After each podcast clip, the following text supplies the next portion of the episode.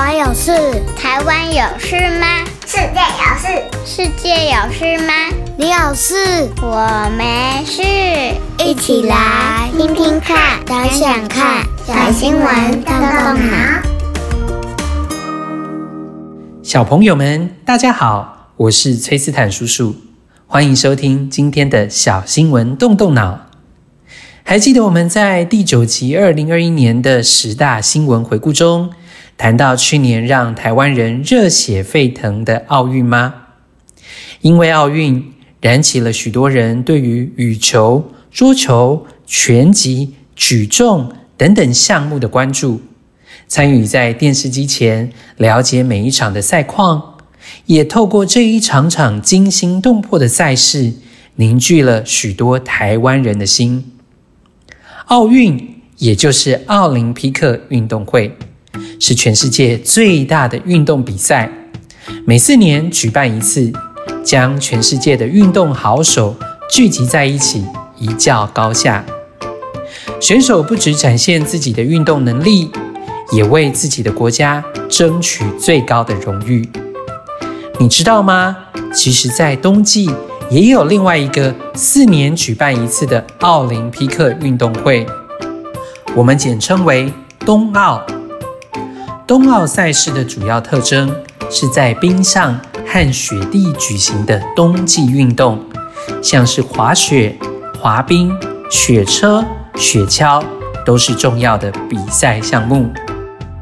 今年的冬季奥运正在中国北京举行，接下来。就让我们一起收听今天的小新闻，动动脑，看看在冬季奥林匹克运动会里发生什么事。不下雪的国家居然也能够参加冬季奥林匹克运动会。四年举办一次的冬季奥林匹克运动会，目前正在中国的北京热烈地举办着。就在小朋友今天收听小新闻动动脑的两天后，冬奥也即将闭幕了。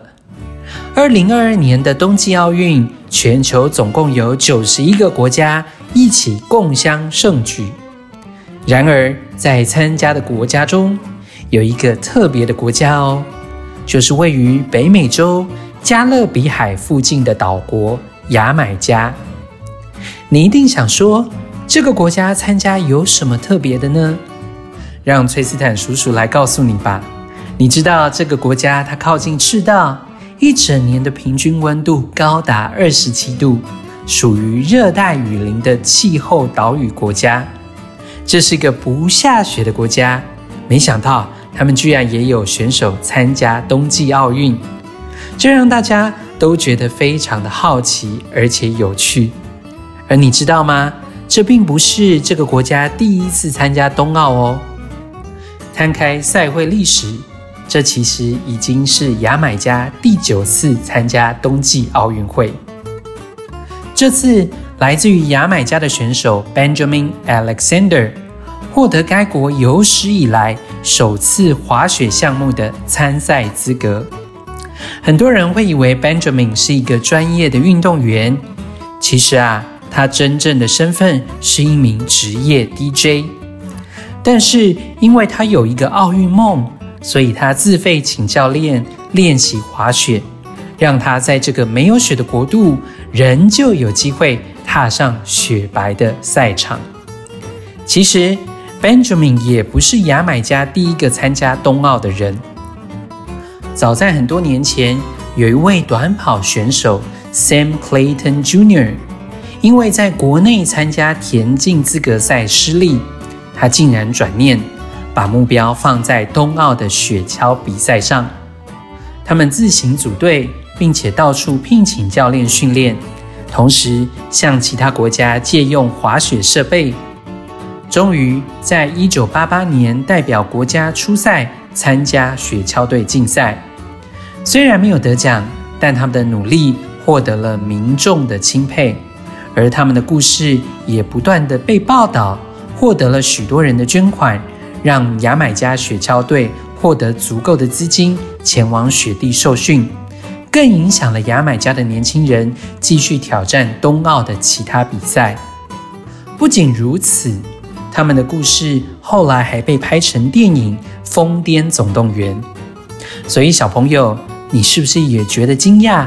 虽然热带国家从来没有在冬奥会上夺得过奖牌，但这并没有阻止越来越多的国家争取打破这个宿命。位于亚热带地区、降雪几率一样很低的台湾，也有选手参加奥运哦。我们今年共派了四名选手参加冬季奥运的三项比赛，分别是高山滑雪、无舵雪橇。和竞速滑冰，虽然我们的选手并没有得奖，但是他们在降雪几率很低的台湾，努力的训练、锻炼自己，并在这次冬奥会中得到参赛权，就非常的令人敬佩了。所以，小朋友们，还有什么事情阻挡你的梦想呢？动动脑想一想，相信只要愿意，没有什么不可能的。鼓励你突破限制。朝着自己的梦想前进吧。分享完这周的新闻，同样的有三个动动脑小问题，希望小脑袋瓜们大家一起动起来喽。第一个问题，请问你今年有收看任何冬季奥运的比赛转播吗？你看的是哪一项比赛呢？透过收看比赛转播，你对于这一项比赛有更多的了解吗？第二个问题，你是否有想要尝试过什么运动项目呢？可能是你原本很想学，但是却因为环境的限制，让你想要打退堂鼓的。崔斯坦叔叔可以在这里跟你分享一个我的经验。从小啊，我就非常想要学骑马，但是在我长大的历程当中，并没有这样的资源可以让我去学习这一项运动。然而，我一直没有忘记这个梦想，所以当我出社会拿到第一份工作的薪水的时候，我就到了台北近郊的一家马场去找一位教练学习马术。所以到现在，这已经成为我非常非常喜欢的一项运动了。希望你听完今天的新闻以及崔斯坦叔叔的故事后，你也可以突破限制，去尝试自己想要学习的运动哦。最后一个问题，不论是什么活动或是兴趣，在培养的过程中，难免遇到挫折。今天新闻中提到的牙买加运动选手，必定也在练习中遭遇许多的挑战，甚至是嘲笑。然而，他不放弃的精神，使得他终于站上奥运的殿堂。现在，你的生活中有什么挫折吗？透过今天的新闻。你觉得下次在面对挫折的时候可以怎么做呢？好的，希望你的小脑袋瓜真的可以一起动一动哦，同时也动动你的手指，把你今天跟爸爸妈妈分享的内容，或许可以自己打在我们的小新闻动动脑社团的留言当中。好的，我们的小新闻动动脑就到这里喽。下周我们再一起看看世界正在发生什么事。别忘记请爸爸妈妈按一个五星赞，鼓励一下我们的小小动脑团队。